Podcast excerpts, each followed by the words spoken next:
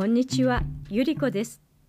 今回は山本周五郎作幽霊菓子屋の4回目になります。辰巳稽古だったお染姉さん、どこからか食べ物やお酒を持ってきたようです。どんな展開になっていくんでしょう。遊女は隅から蝶足を出して手豆に岡餅の中のものをそこへ並べてそして差し向かいに座りとくりを持ってにっこり笑いながら「はいおひとつ冷やでごめんなさい」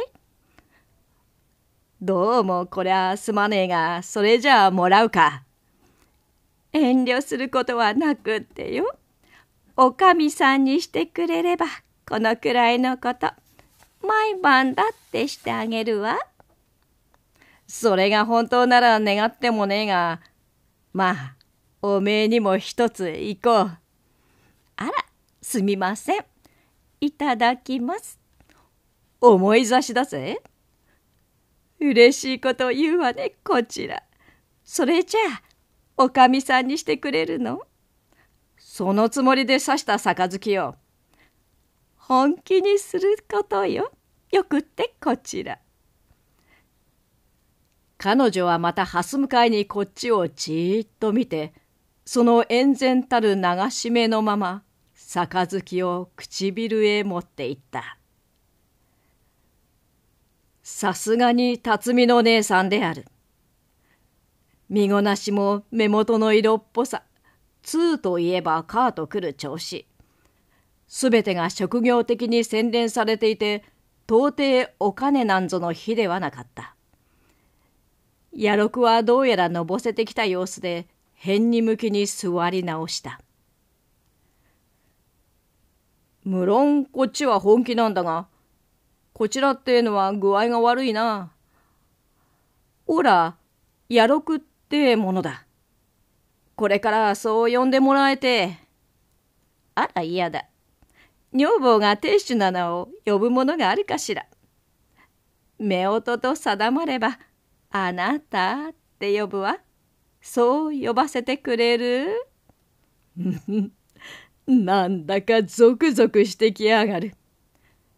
目尻を下げてだらしなく笑い。するってえと、俺はおめえをなんて呼べばいいんだ？お前でもいいけれど、本名はおそめっていうの。あたし、おそめって呼んでもらいたいわ。だっておめえ、呼び捨てってわけにはいかねえやな。あたしが頼むんだからいいじゃないの。ねえ、呼んで。そうか。それじゃあ。お、おそめさん。さんなんてつけちゃダメ。そしてもっときつく、おそめって呼ぶの。ねえ、呼んでみて。それじゃあ、その、おそめ。ああ、嬉しい。あんた、もう一度。左室を押さえつ、かば焼きを魚に飲み出した。幽霊でも酔うものだろうか。お染の青い顔がいつかぽっと赤くなり目に潤みが出て身のこなしがますます生めかしくなってきた。あなた、あたし酔ったわ？酔ってもいいわね？堪忍してくれるわね？夫婦の固めの杯ですもの。そうでしょ？そうだとも。うーんと良いね。酔ったら俺が介抱してやら。まあ、嬉しい。こうなったらそばへ行くわよ。立ってきて、しんなりとやろくにもたれかかり、ぐいっと肩で押しながら鼻声を出した。ねえ、あなた、断っておくけれど、あたし、とってもやきもち焼きなのよ。もしも浮気なんかしたら取り殺すことよ。よくって、あなた。脅かすなよ。大丈夫。ほら、浮気なんかしねえから。脅かしじゃないわ。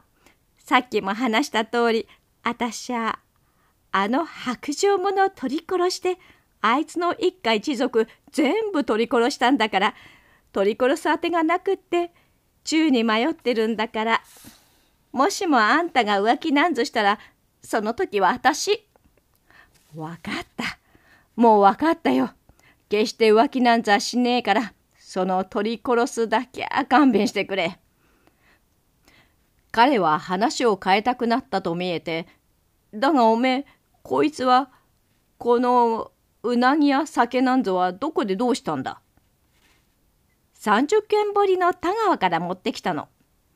持ってきたってそんなことして大丈夫か？大丈夫よ。田川くらいの店で焼き残りにかんざましの2本や3本何よ。それよりみんな寝ちゃってたから、これを持って出るのに苦労しちゃったわ。おめえ隙間から出入りするじゃねえか。あたしは針の穴だって抜けられる。でも、おかもちだの何度のはダメ。だってこういうものは幽霊じゃないんですもの。なるほど。そういう理屈か。あら、もうおつもりだわ。遊女のお染はとくりを置いた。あたし一人で飲んじゃったのね。もう少し取ってきましょうか。おら、もういい。おら、つおかねえんだ。じゃあ、明日の晩として。ねえ、あなた。うふん。あたし、酔っちゃったわよ。ねえ、男して。そして夜が明けた。夜は明けたが、野六の起きたのは午後であった。これは稀なことである。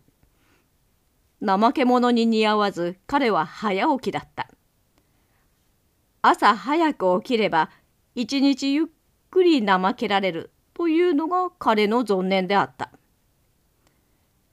こんなに寝過ごしたのは生まれて初めてだろう。野六は起きてぼんやり部屋の中を眺め回した。裏棚のことで隙間だらけだから外の光はむやみなくらい差し込んでくる。おあるぜ。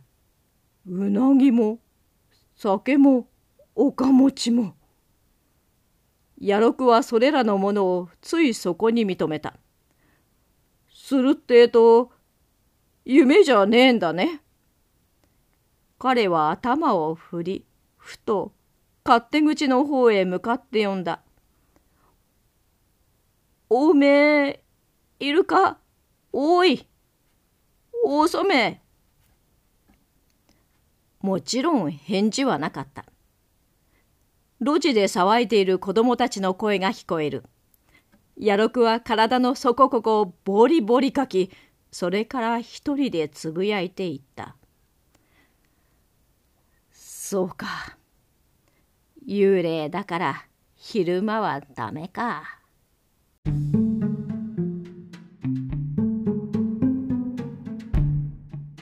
2年もの間一人で過ごしていた野六どうやら楽しい晩だったようですね。ではまた次回に。失礼します。